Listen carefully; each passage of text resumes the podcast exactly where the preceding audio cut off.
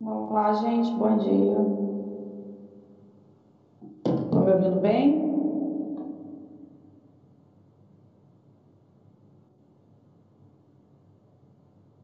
Bom dia, sim, professora. A gente está na nossa penúltima aula, a gente termina a matéria semana que vem. Semana que vem acaba a matéria. É... Assistiram a aula? Tem alguma pergunta, alguma coisa, alguma dúvida? Vou dar para gravar aqui. Semana que vem tem palestra, inclusive 11 horas, né?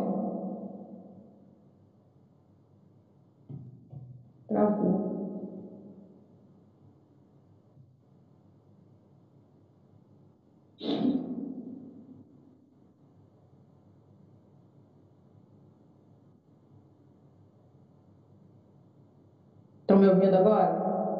Deu uma travada aqui. É, agora voltou. É, trava.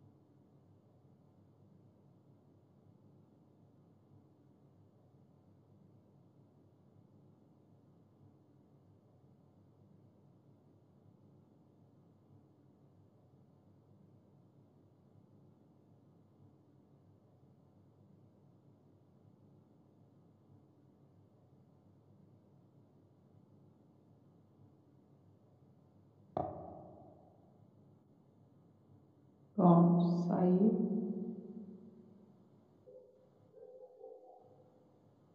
Bom dia, gente. Agora tá melhor?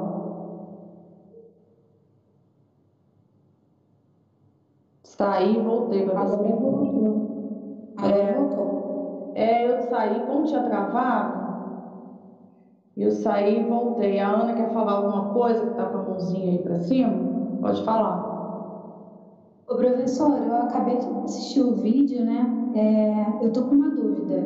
A controlação, é, você entra com pedido de recuperação, aí o juiz defere e já logo entra na falência? É uma das hipóteses. Primeira hipótese, você entra com pedido de recuperação. O juiz não defere nada, né? Ele defere o prosseguimento do pedido. Não tem recuperação ainda, né? Então, é o prosseguimento do pedido é deferido. E aí depois tem é, assembleia e aí é indeferido, tá? Então, é, para que eu tenha convolução, a primeira coisa é a sentença do artigo 52. Se não deferir o prosseguimento do pedido, eu não posso, eu não vou ter recuperação ou falência, eu não tenho nada. Depois que você tem o deferimento do prosseguimento do pedido, aí vai caminhar ou para recuperação ou para falência. Então, essa é a primeira hipótese. A segunda hipótese é deferida a recuperação, ela é feita, ela é realizada e não dá certo. Aí convola em falência. Entendeu? E a terceira é a prática de um crime, alguma coisa que envolva o procedimento de recuperação deferido. Já te dou a palavra, Josimar. Entendeu, Ana? Entendi sim, professor. Obrigada. Nada. Vai lá, Josimar. Pode falar.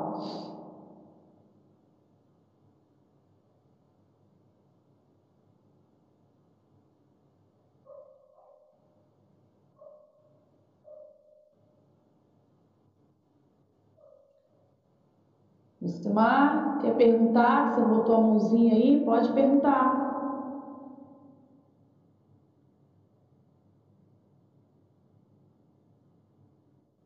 Tá, enquanto não vem aí, Ah, eu não sei se deu para vocês ouvirem, porque eu tive que sair da sala e entrar de novo, né?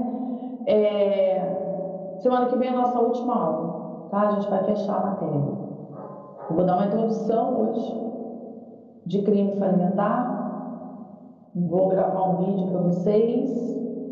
E aí acabou a matéria, tá, gente? Fechou a matéria. Mas depois a gente fica por conta das atividades avaliativas, tá? E aí eu vou entrar online. Ah, tá, então tá com defeito, fechou. É, então o problema não é só comigo aqui no Teams hoje. Quer dizer, na primeira turma foi tranquilo, agora com vocês é que deu problema. É, aí depois, assim, julho, né, a gente vai ficar por conta das atividades. E eu vou entrar mais é para tirar uma dúvida, tá certo? Não para dar mais conteúdo, porque o conteúdo vai acabar, né? De hoje para a semana que vem, ok? Aí eu fico um pouquinho, tiro uma dúvida, conversa um pouco e acabou. Fechou? Mais alguém quer perguntar alguma coisa?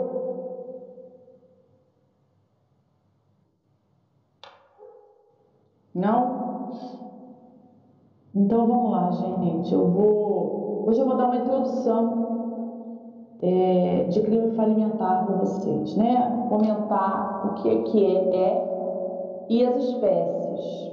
E na aula que vem eu vou falar do procedimento em si, tá? Do procedimento, é, dos seus reflexos, ok? Então, assim, nesse momento aqui, a gente vai ver é, o conceito e o que pode acontecer, tá, gente? Eu já tinha mencionado para vocês, crime falimentar é, envolve aí prática de atividades, né? É, antes ou durante o processo de recuperação, né? Ou falência, quer dizer, pode ser que antes de ter entrado no processo. Doutora, fala. licença, você colocou gravar? Botei, tá gravando. Ah. Pelo menos para mim tá aparecendo. Não, obrigada.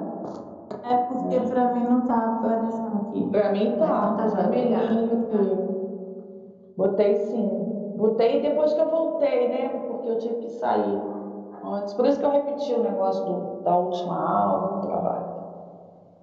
Então vamos lá, né? É, essa situação né, de, de prática de crime?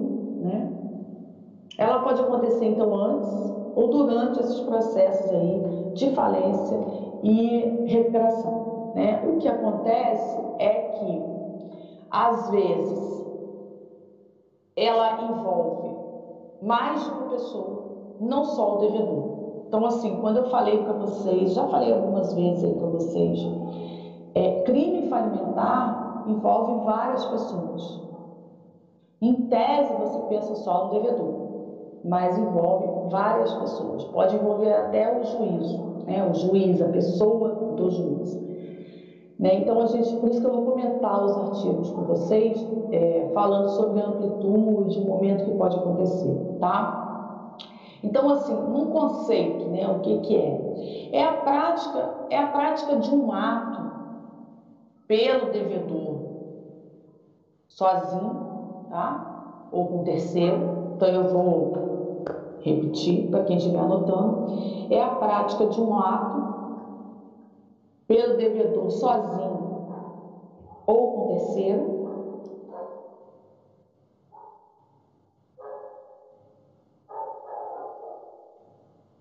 Antes da decretação da falência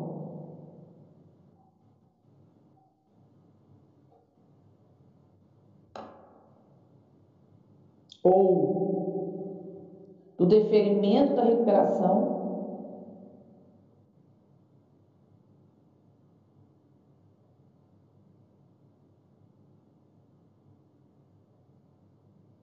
e neste caso, denominado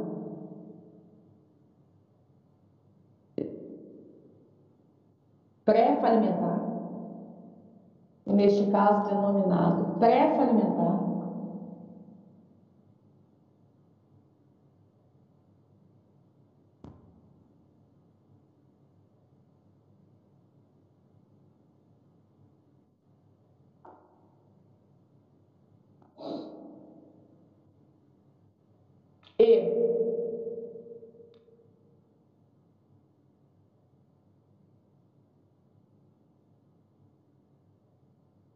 durante o processo falimentar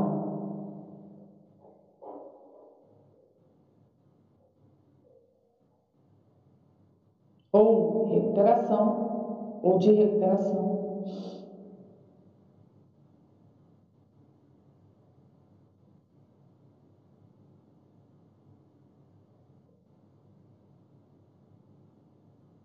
Denominado falimentar.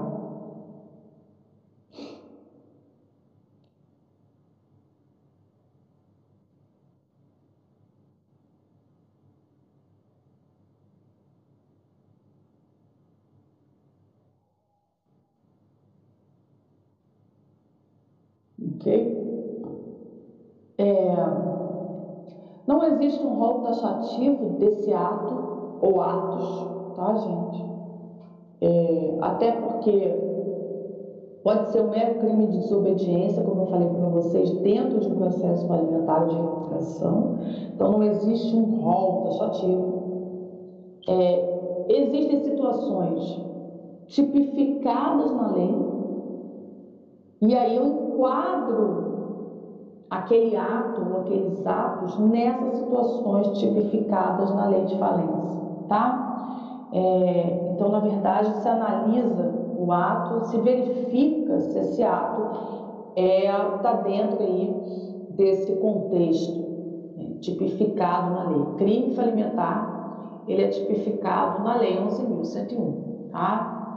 É dentro da lei falimentar ok?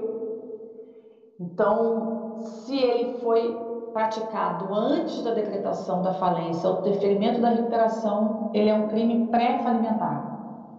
Se ele foi praticado após, é um crime falimentar.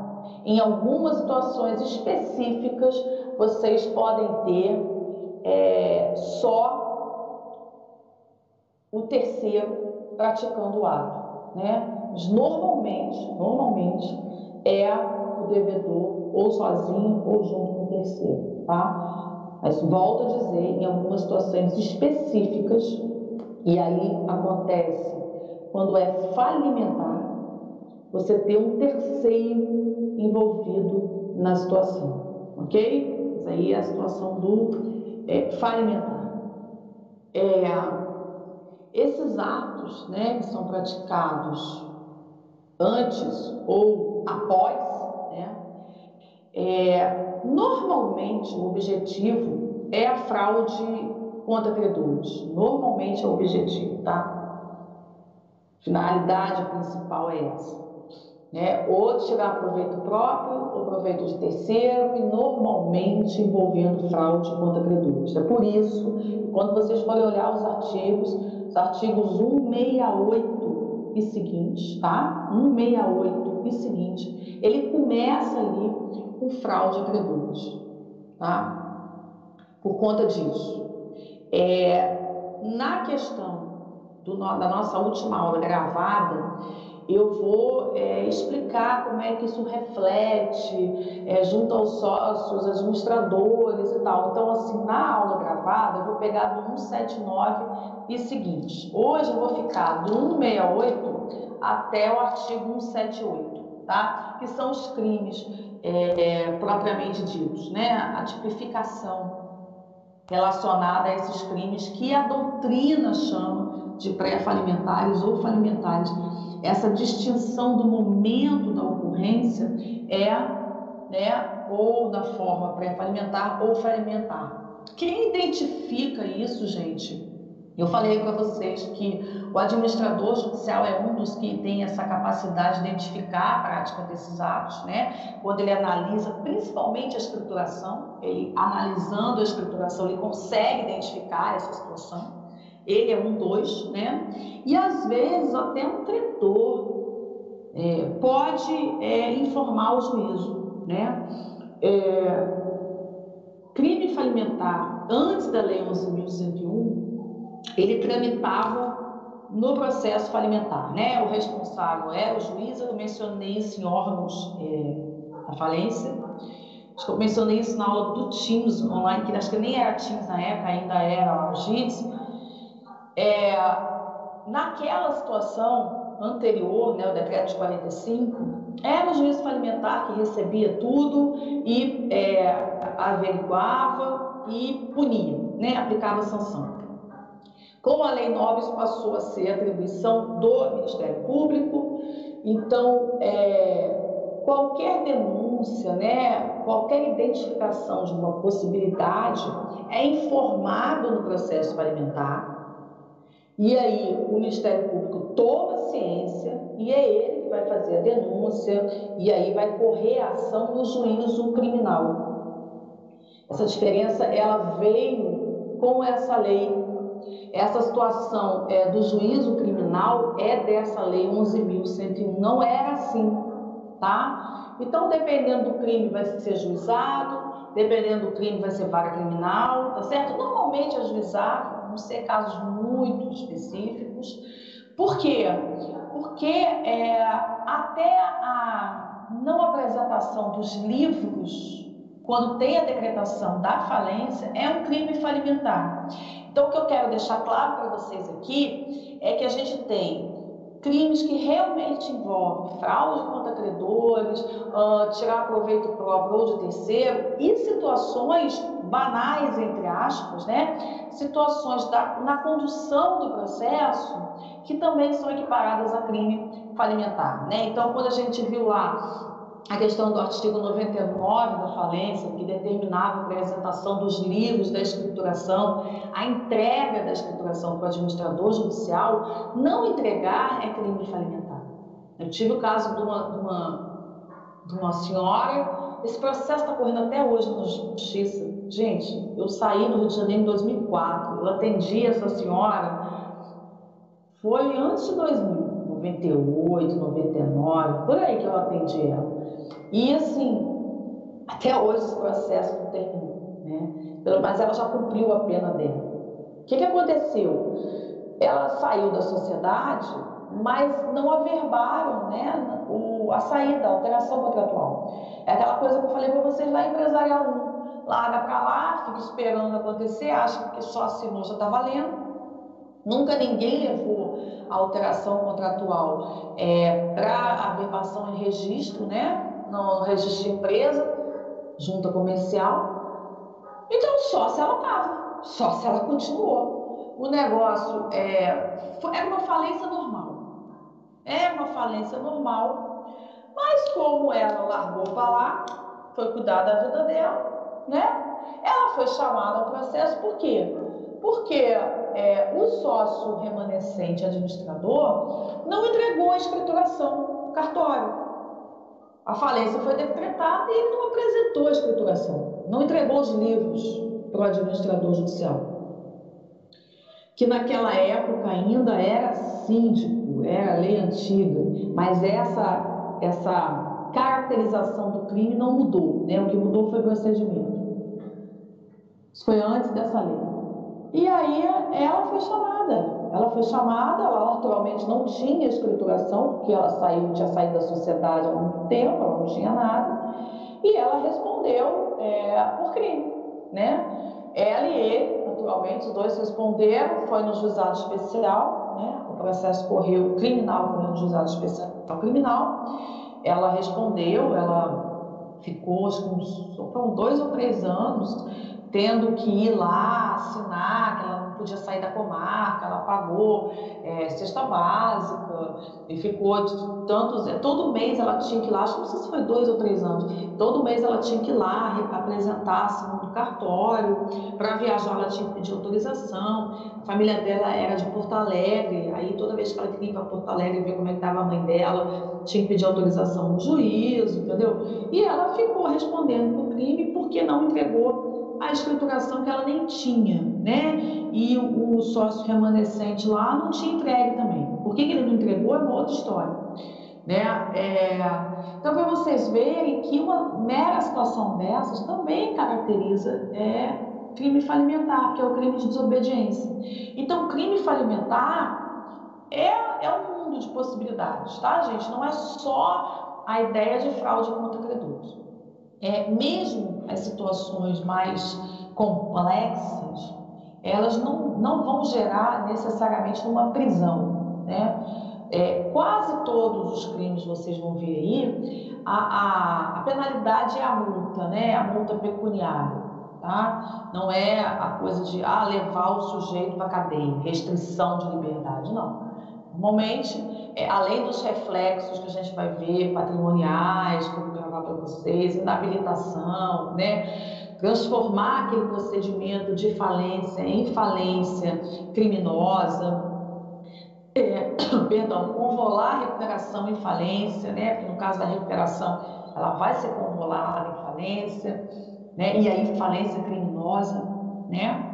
Essas situações é, não vão gerar cadeia, né? Elas o que interessa mesmo, que é o reflexo patrimonial, né? Que há um entendimento que a grande parte aí dos crimes, no final das contas, atinge os credores, né? Então essa que é a ideia tá? É, alguma dúvida até aqui? Eu posso, posso comentar os artigos? Tá ok? Então vamos lá, eu vou pela ordem aqui, tá, gente? É, bom, o primeiro dele é fraude contra credores, né? Fraude a credores, 168. Isso, o fraude a credores, ele pode ser pré-falimentar ou falimentar, tá? A ocorrência pode ser antes da falência ou depois da falência, antes, pré-recuperação ou pós-recuperação, né? Pode acontecer antes da recuperação ou durante a recuperação. Ela é detectada, esse ato, ele é detectado durante esses processos de falência ou recuperação. Né? Então, ou aconteceu antes ou aconteceu depois. É, e é a situação onde o objetivo era fraude contra credores. A gente tem aí prática de atos lícitos com objetivos ilícitos e a prática de atos ilícitos mesmo. A gente tem essas duas situações, né? Pode ser fraude contra credores, é o devedor. É o devedor que sozinho faz ou em comum. Então, fraude a credores pode ser pré-falimentar, né? Ou falimentar, né? Pré-recuperação ou dentro da recuperação, ok? É praticado pelo próprio devedor, sozinho ou em comum, tá? Vocês têm aí qualquer situação cujo o objetivo, né, a ideia era fraude contra credores. Tá? É, não existe um rol de atos, tipo vender, não pagar. Não, gente. Normalmente envolve a venda de um bem. Normalmente. Tá? É, mas não necessariamente tenha que ser isso. É, o problema é provar. Né? O maior problema aqui é provar que aquela situação é fraude contra credores. Por quê? Não basta a ocorrência do ato, tem que ter o objetivo, tem que ter né, o aspecto subjetivo da intenção. Então não basta você trazer informação de que fulano vendeu um bem. A venda do bem pura e simplesmente não caracteriza fraude contra credores.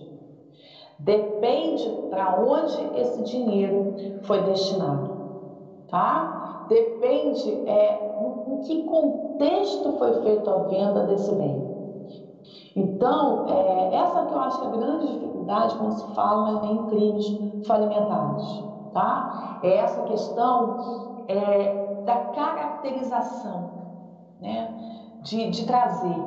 Quando vocês é, chegam em tributário, vocês agora estão tendo financeiro, né, eu sempre nas minhas aulas de tributário, eu sempre menciono esses institutos, né, e a gente traz um pouco aqui para entender a diferença, né, é tipo de tributário, mas dá para entender bastante dentro do contexto empresarial, são as questões da eleição, que eu escrevendo aqui para vocês, evasão e elusão fiscal. A Rosali deve falar isso para vocês mês que vem. Ela deve mencionar isso para vocês, né? Qual é a diferença desses três aí. Elisão é a prática de atos lícitos com objetivos lícitos. O contribuinte está no direito dele. Ele está fazendo aquilo ali que a lei permite ou não proíbe expressamente e é a escolha dele. Ele não é obrigado a escolher o caminho mais oneroso. A lei permite que ele escolha o caminho mais barato, né? Faça de forma mais menos onerosa. Isso é elisão. Evasão é a prática do crime mesmo, escancarado. Né? O ato é ilegal, o ato é ilícito, a lei expressamente proíbe, a lei expressamente define, né? Sonegação fiscal, é crime. Né? Então, é, no nosso caso aqui, não entregar os livros, a escrituração, crime de desobediência. Então, é muito simples, é muito claro, é o escancarado mesmo. E a ilusão, que é aonde eu quero chegar com vocês, por isso que eu trouxe esses três contextos aí. A ilusão é a prática de atos lícitos com objetivo ilícito, que é onde eu quero chegar aqui, tá? Esse instituto tributário, ele existe aqui também, só que ele não tem esse nome. Ilusão é a prática de ato lícito com objetivo ilícito. É muito difícil de provar, porque tem que ter um, um contexto, tem que ter elementos para isso. No nosso exemplo aqui, ninguém proíbe vender bens. Venda de bens não é proibido em lugar nenhum. Pode vender, meu filho. Principalmente se for pagar dívida, pode vender. Só que dentro desse contexto, é o que eu já falei para vocês em aulas passadas, pode ser que ele não está vendendo para pagar dívida. Ele está vendendo para sumir com dinheiro. Está tá vendendo para dar a volta em algum credor. Isso assim, são verdadeiros artistas, tá? Ilusão fiscal é, não é um crime vagabundo do sujeitinho que está roubando o carro na rua. Elusão fiscal é o cara inteligente, né? É, o, o status, é, vamos dizer assim, a alta corporação do crime. Não é o traficante vagabundo, nada disso não, gente. Elusão fiscal é a galera mesmo do mal, é os lava-jato da vida, entendeu? Povo que, que tem toda uma construção, um raciocínio, que quando você bate o olho, você não vê nada de errado.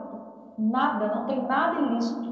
Só que quando você começa a olhar e pesquisar, você começa a ter alguma coisa errada aqui. E aí você vai, você vai, você vai, e você só consegue provar quando você junta os elementos, entendeu? Então, ilusão fiscal é, é uma coisa bem complicada. E aqui acontece a mesma, né? a gente trazendo para cá é a mesma coisa.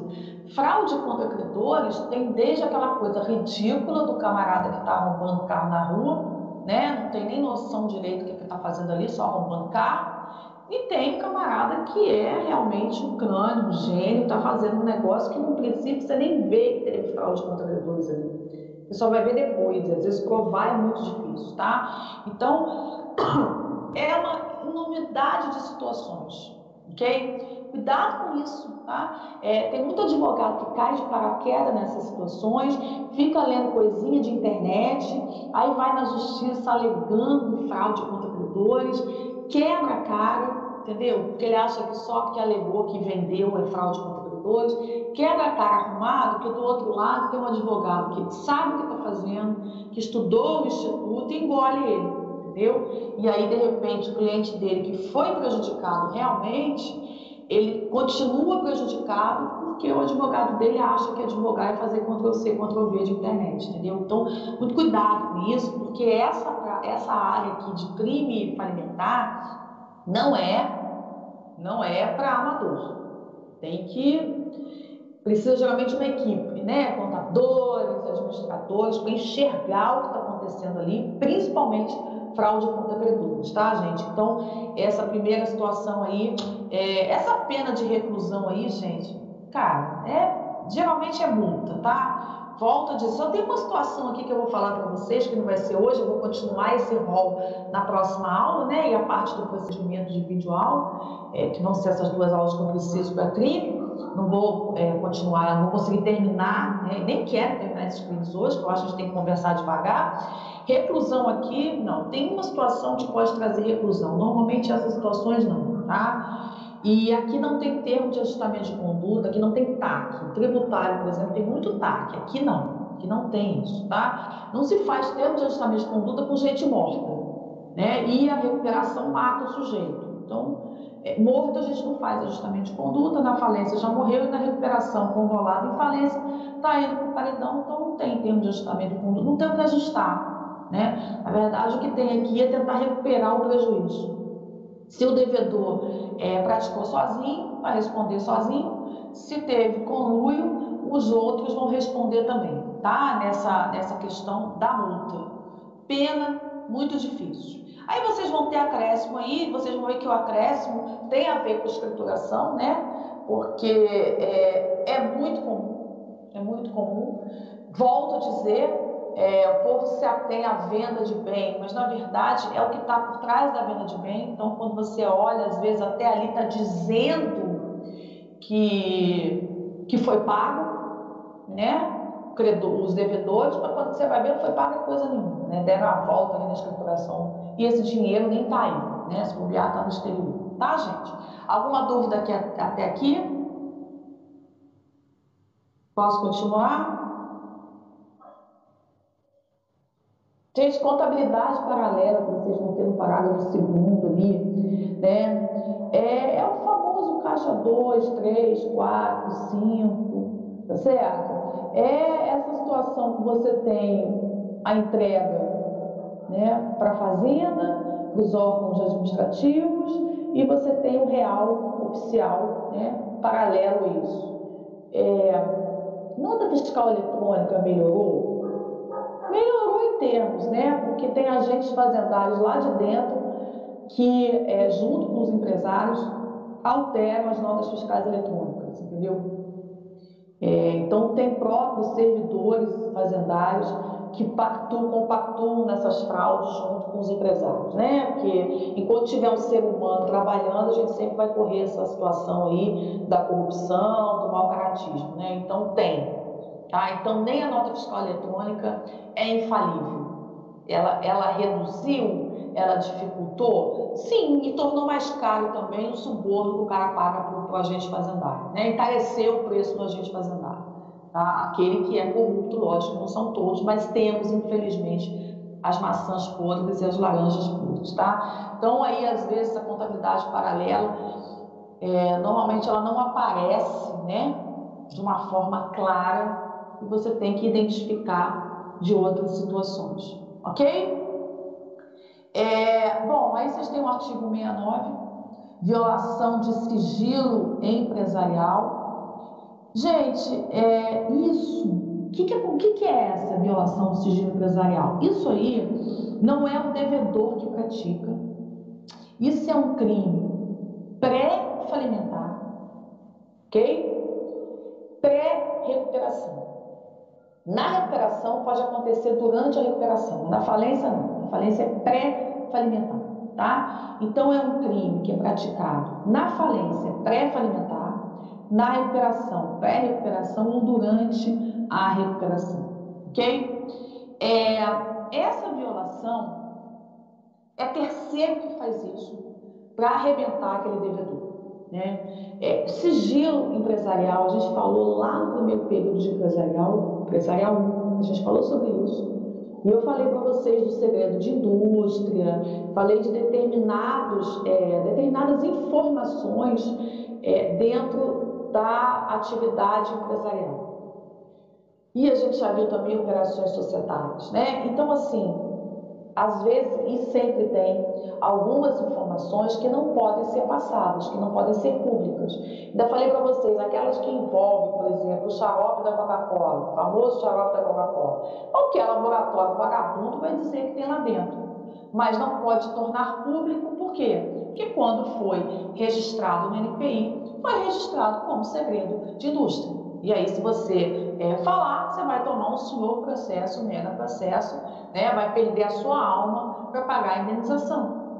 Isso é o tal do sigilo empresarial. às vezes envolve ex-funcionários, já comentamos isso em Empresarial 1 também, eu falei para vocês, é, de, da gerência para cima, em determinados segmentos, a pessoa quando sai daquela empresa, ela não pode trabalhar no concorrente, ela tem um período de carência, ela não pode fazer nada semelhante àquela atividade, ela tem que trabalhar em uma atividade diversa daquela. Segmento de alimentos tem muito isso, para justamente não, não haver essa suposta troca de informações, né? de procedimentos. E nas operações societárias, elas têm a ver com contabilidade, tem a ver com estratégia de, de negócios, plano de negócios, que não é para se tornar público. Né? E às vezes, essa pessoa, ela quebra esse sigilo, ela torna público justamente, justamente para provocar a falência, provocar a recuperação. Pode o próprio devedor fazer isso? Pode. Excepcionalmente, excepcionalmente, vocês vão ter, por isso que eu falei que é pré-falimentar, né? A situação do próprio devedor é, para se auto-falir, auto-quebrar, provocar uma situação dessas. Tá? Então, é, excepcionalmente ali na violação do sigilo empresarial, vocês vão ter o devedor provocando a sua inviabilidade econômica provocando seu estado pré-falimentar com algum intuito aí, né? Então, é, são situações pensadas, certo? Mas normalmente é um terceiro que faz isso. Pode ser em com o devedor? Pode, mas pode ter sido somente é, para provocar aquela situação, tá? Na recuperação ou na falência. O artigo, ele se preocupou especificamente quando o devedor está envolvido, de forma direta ou indireta. Por quê? Porque esse terceiro, ele vai responder dentro dos crimes empresariais, né? Mas quando envolve o devedor, que é a situação do artigo 69, né? Quando envolve o devedor de forma direta ou indireta, eu acabo tendo essa caracterização de uma falência criminosa ou da recuperação em convolução em falência, tá certo? É, provocada mesmo, consciente. Então, eu fiz todo esse histórico da, da violação do sigilo empresarial para vocês verem em que contexto, entender em que contexto isso ingressa no processo de falência ou recuperação. Porque é muito comum é, a pessoa perguntar, ué, mas a própria, o próprio devedor vai violar o sigilo dele?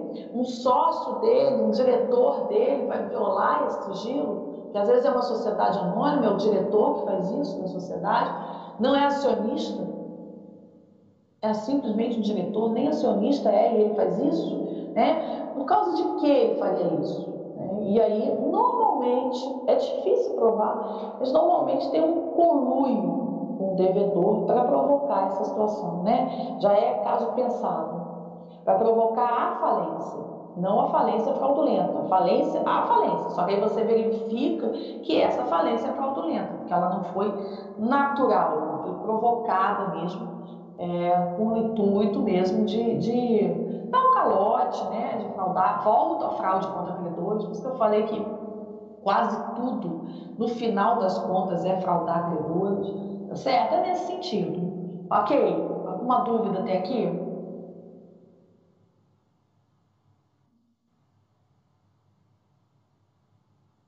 No artigo 170, a gente volta a essa coisa que eu falei para vocês, né?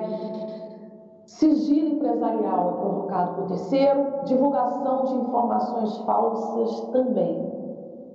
Divulgação de informações falsas, é, ele pode acontecer tanto no processo de falência como recuperação, ele pode ser pré-falimentar ou falimentar, pode ser anterior à recuperação ou durante a recuperação, tá? Essa divulgação de informações falsas é sempre contra o devedor. É um terceiro fazendo ou sem conluio do devedor. Você pode ter essas duas situações, tá? Essa informação falsa sobre o devedor é, normalmente é conluio, né? Não está vinculada à história ali do sigilo empresarial, mas não necessariamente, tá? Às vezes é esse terceiro E aí, gente, esse terceiro, é lógico que não é ele que vai ter a falência decretada, né? É o devedor. Mas ele vai responder, ele vai ter que indenizar, ele vai ter que indenizar o devedor. É, gente, se a falência foi decretada, é, essa situação foi provocada, tanto o sigilo empresarial como informações falsas, gente, tem coisas na vida que você não tem como reverter, né? Não adianta pedir desculpas, não adianta se retratar, não adianta é, pagar indenização, ou como nessa situação que a gente está vivendo, é, não adianta depois é, restabelecer a vida. Para algumas situações, não restabelece. Tem algumas situações em que eu não tenho como reverter. Então, às vezes, a falência de um devedor, ocasionada por outra pessoa, até para divulgação de informações falsas, ela é parecida com os fake news, que destroem vidas, né?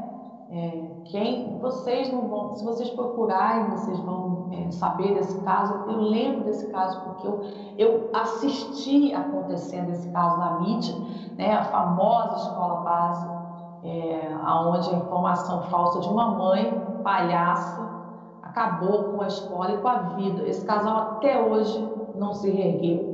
Acabou com a vida desse casal até hoje com informaçãozinha falsa de abuso de criança dentro da escola. É, eles não se mataram, mas eles nunca mais, acabou a vida deles até hoje. Né? Até hoje eles sofrem essas consequências e todo mundo que, que viveu essa época sabe dessa história. E no final das contas foi falso. Então, assim, por mais que a pessoa indenize, tem consequências que não se revertem nunca mais. Tá certo? Então, essas situações de, de violação de sigilo profissional, de divulgação de informações falsas, pode, vai acarretar na falência, vai acarretar na convolução de recuperação e falência, vai ferrar o devedor, não tenha mais volta, provavelmente não tem mais volta, certo? E essa pessoa ela vai responder lá, ela vai responder, vai ter que ressarcir danos materiais, vai ter que ressarcir é, talvez danos morais também, mas é, não adianta, né? Tem situações que não se revertem tá? Então, é, sigilo empresarial 169 e 170, né? São situações aí que vocês sempre têm um terceiro envolvido, tá? Com ou sem conluio do devedor, certo? E aí, gente, eu vou parar por aqui e vou terminar o resto na próxima aula, tá? Já tá dando quase 11 horas, nossa aula vai até as 11, né? Eu não quero entrar e parar tá? Indução a erro, eu tenho bastante coisa para falar, vai ficar para a próxima aula. A gente vai, o que, que a gente vai fazer então? No vídeo, eu vou é, falar sobre a questão do procedimento, né? Como é conduzido e os reflexos do crime falimentar. E na aula eu vou terminar esses crimes, tá certo? E aí vai ser a nossa última aula de falência. Então, semana que vem a gente encerra a matéria. Alguém quer perguntar alguma coisa? Tá ok?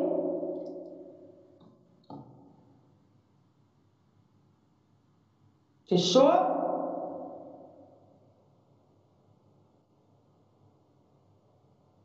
Podemos então terminar aqui? Dúvidas, reclamações? Quer dizer, as almas que estão comigo, né?